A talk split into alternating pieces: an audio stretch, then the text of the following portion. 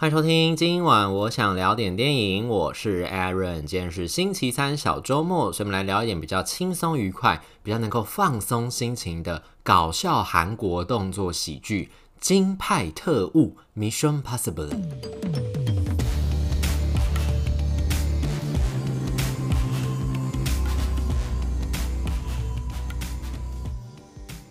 听到这个韩文片名，应该就知道它是从英文的 Mission Possible 变过来的。那这个 Mission Possible 呢，又是从阿汤哥的那个 Mission Impossible 不可能的任务变过来的。但是呢，其实这两个片子除了片名有点类似，玩了一点点谐音梗之外呢，其实它的故事内容是没有什么太大的相关的啦。虽然一样讲的都是特务出任务的故事，不过剧情上面并没有太大的关联，然后整体的风格也不像。不可能任务这样就是一个蛮认真的动作特务片。这个金派特务呢，算是比较搞笑的动作片。不过到后半段的时候呢，在这个动作戏的部分，我自己是觉得还蛮精彩的啦。这几年其实韩国拍了蛮多这种类似的动作喜剧，像之前很有名的那个《机不可失》、特务搞飞机，还有这一次这个金派特务，其实都是动作喜剧的类型。然后后来就发现，他们好像有一个固定的一个小小的公式，就是呢，会让这个主角在前面一开始的时候，感觉都是两光两光。呆萌呆萌的那样，然后甚至有一点点废废的，看起来不太可靠、不太靠谱的那种感觉。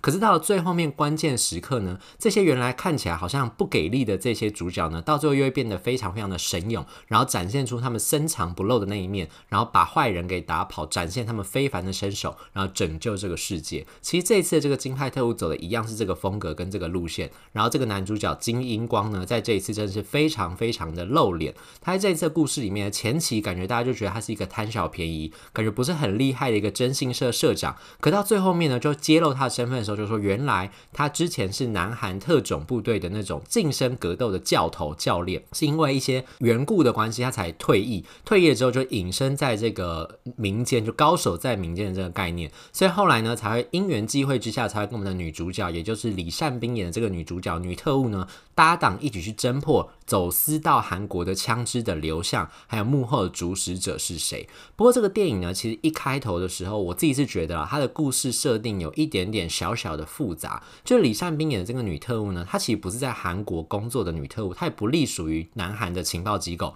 她其实中国的情报机构，这个就蛮奇怪，对不对？因为呢，这个枪支这批走私的枪支呢，其实从中国流进来的，就说中国有一个公司，他们生产一批非法的枪支，然后后来呢，就透过另外一个人头公司输入到韩国进去，走私进去，然后这个流向呢，因为这个枪支非法枪支的关系，所以对就会对社会的治安，甚至会引起外交上面一些问题，因为是中国走私的枪支流到韩国，然后影响他们的治安嘛。所以那个时候呢，中国方面的情报局就派出了李善斌演的这个初出茅庐的，就是刚刚完成结业训练的这个菜鸟特务，要来韩国出任务。哎，这个时候呢，其实他的上直属上司其实是蛮有一点点疑虑的，就想说，哎，为什么要派这个菜鸟出来？所以他的直属上司其实那个时候还要问一下他们的大老板，就是情报机位的头，就问他说，哎，为什么要派这个年轻人去？这个案案子其实很危险，他们其实都知道说这个案子其实牵涉甚广，然后非常的复杂。如果派这个菜鸟来的话，一基本上应该是凶多吉少，哎，这个菜鸟很有可能会丧命。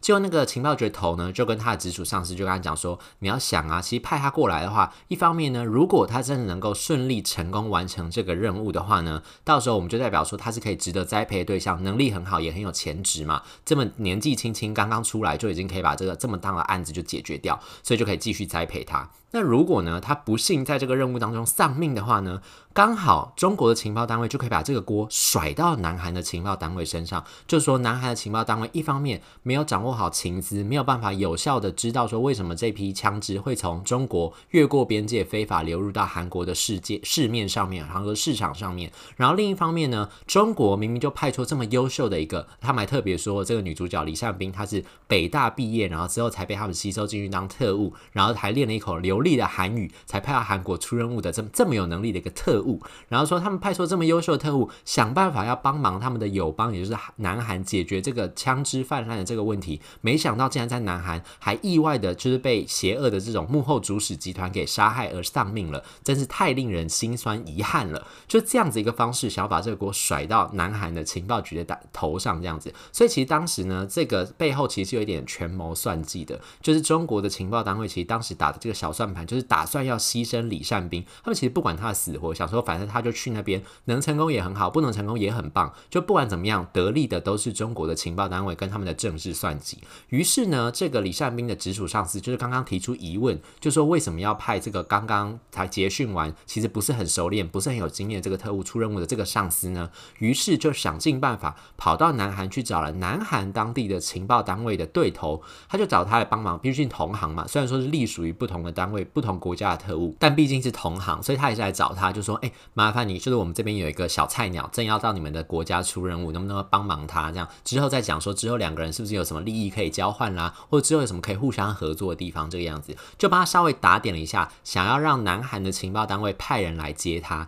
但其实呢，来帮他的人根本也不是我们的男主角金英光演的这个。金英光真的就是一个，在电影一开始的时候，我们看到说他真的就是一个征信社，看起来不学无术那种小混混的那种感觉。就是呢，平常接案子，要么就是劈腿啦，不然就是跟奸啦、抓小三啦、俩搞啦那些的，要不然就是帮看如果有什么宠物走失，他们就要帮我去找走丢的宠物在哪里。这种就是不是很厉害的案子，就是一般征信社在做这种案子。然后呢，他又非常的贪小便宜，他每次接案子的时候都说，你要先让我看到委托金，委托金多多少我才要决定要不要帮你接案子。我的殷勤的程度跟我的认真程度，就取决于你的金钱。虽然很实际，但一开始就觉得嗯很势利眼的一个男主角，这样大家就会觉得他好像那种。不是非常靠谱，然后感觉起来就是有点混混的那一种。然后呢，南韩情报单位那个对头，就是当时李善斌的上司、直属上司找到那个对头，其实本来来找金英光的时候，是只是要跟他借他的那个办公室，因为他那个办公室就是一个很简陋、很破败的一个小小的办公室。本来想说借那个地方，看起来就是一个掩护嘛，在那个地方呢，他们就是可以跟李善斌一起合作，然后想办法帮忙侦破，说那个枪支到底流到哪些地方，流到哪些帮派，然后幕后主使集团又是谁。所以其实他本来一开始付的那个钱定金给金英光之后，是只是刚讲说你不用来帮忙，你只要给我们那个会议室办公室就可以了。结果没没想到，在这个特务付完定金了之后，南韩特务付完定金了之后，他一下楼就刚好遇到一个非常离奇的案件，结果他就送医住院了，然后就消失了。而且他因为他是特务嘛，所以他身份其实很神秘，然后又是化名，所以其实根本没有人知道他真实的身份是什么，他就被丢到医院里面去了。然后一直到电影的接近尾声，才有个小小的彩蛋，就要跟大家讲说这个特务怎么回事。所以这个特务不见了之后呢，金英光这样就还在这个地方继续打扫啊、整理啊，在他这个征信社里面想说，哎、哎、他要等那个这个特务回来帮他付付尾款，他才要离开这个地方。结果等啊等啊等啊，等到最后来的就是李善斌就先来了。李善斌来了之后呢，他就以为对方就是特务单位，就他的上司帮他安排的那个特务单位的那个跟他对口的那个特务。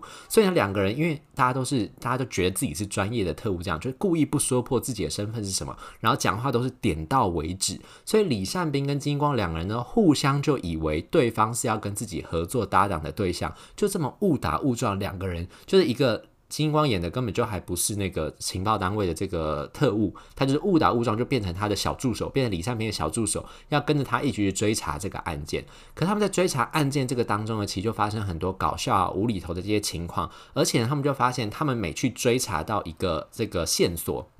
因为当时李善斌来到这个征信社的时候，他其实带着一个线索，就说中国是哪一个公司负责出口枪支来到韩国的。所以他来到这个地方之后，他就说：“好，那我们就先去找韩国当地这个公司的对口是哪里？我们先去看看他到底知不知道什么秘密，知道说到底是谁叫他把枪支运进来。这样，结果他们找到一个线索之后，就发现说：哎，那个对口根本就被人家暗杀了。就原来那个幕后主使集团可能想要杀人灭口，想要毁尸灭迹的那种感觉。所以呢，他们就开始沿路追查追查，就发现每次找到一个案子。看起来要有一点突破的时候，那个对方就被杀掉了，他们找到线索就断掉了。然后呢，因为有命案的关系嘛，所以韩国当地的警方也开始在追查，就想说到底是谁犯下这些案子。他们追查的时候，每次调监视器的时候，就发现说，为什么每次金英光跟李善斌这两个人看起来都穿着不同的服装，但就这两个人穿着不一样的打扮跟服装，就会出现在案发的现场。于是呢，韩国的警方就开始怀疑到这两个人，说他们俩是不是有点问题，想要拘提这个两个人来问话，到底是怎么回事这个样子。另一方面呢，南韩的情报单位其实也开始发现，就说，诶，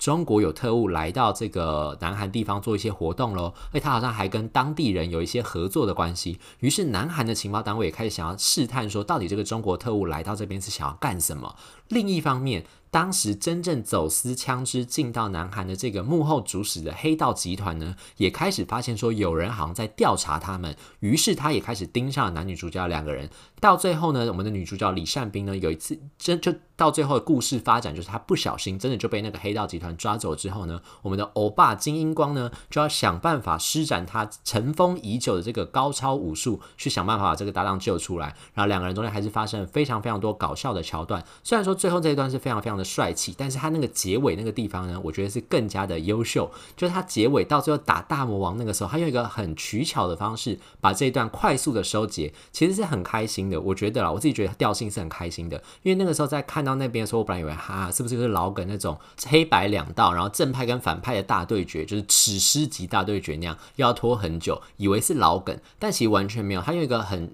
可爱的方式，用一个很现代的方式，用一个大家那个时候常常会在看这种类似片子吐槽的方式，直接想办法就把这个快速解决了。整个调性维持的还是在无厘头跟搞笑的部分，所以其实那个结局地方，我自己是觉得意料之喜啦。我自己看到那边的时候，真的笑得很开心，因为是完全是出乎意料的一个笑料，笑点埋在那个地地方。所以如果要看这个片子的话呢，可以期待那个部分。整体来说的节奏，我觉得前面因为要介绍那些比较复杂的故事背景跟人物的设定是什么，所以其实前半。部分我自己是觉得有一点点节奏有点混乱，然后场景跳来跳去，可能一开始大家还没有办法很进入状况，说这个片大概在讲什么。可是到了中间后半段的时候，就是当金英光跟李善斌开始搭档，然后他们开始沿路有发现很多有趣搞笑的事情。一方面在破案的时候是紧张刺激，然后有一点悬疑色彩的，但另一方面其实整体来说还是蛮可爱、蛮搞笑、蛮白痴的。然后到最后呢，又让金英光演的这个呃帅气的这个前特种部队的教练展现。他的身手那一段呢，我自己是觉得非常非常的热血跟刺激的。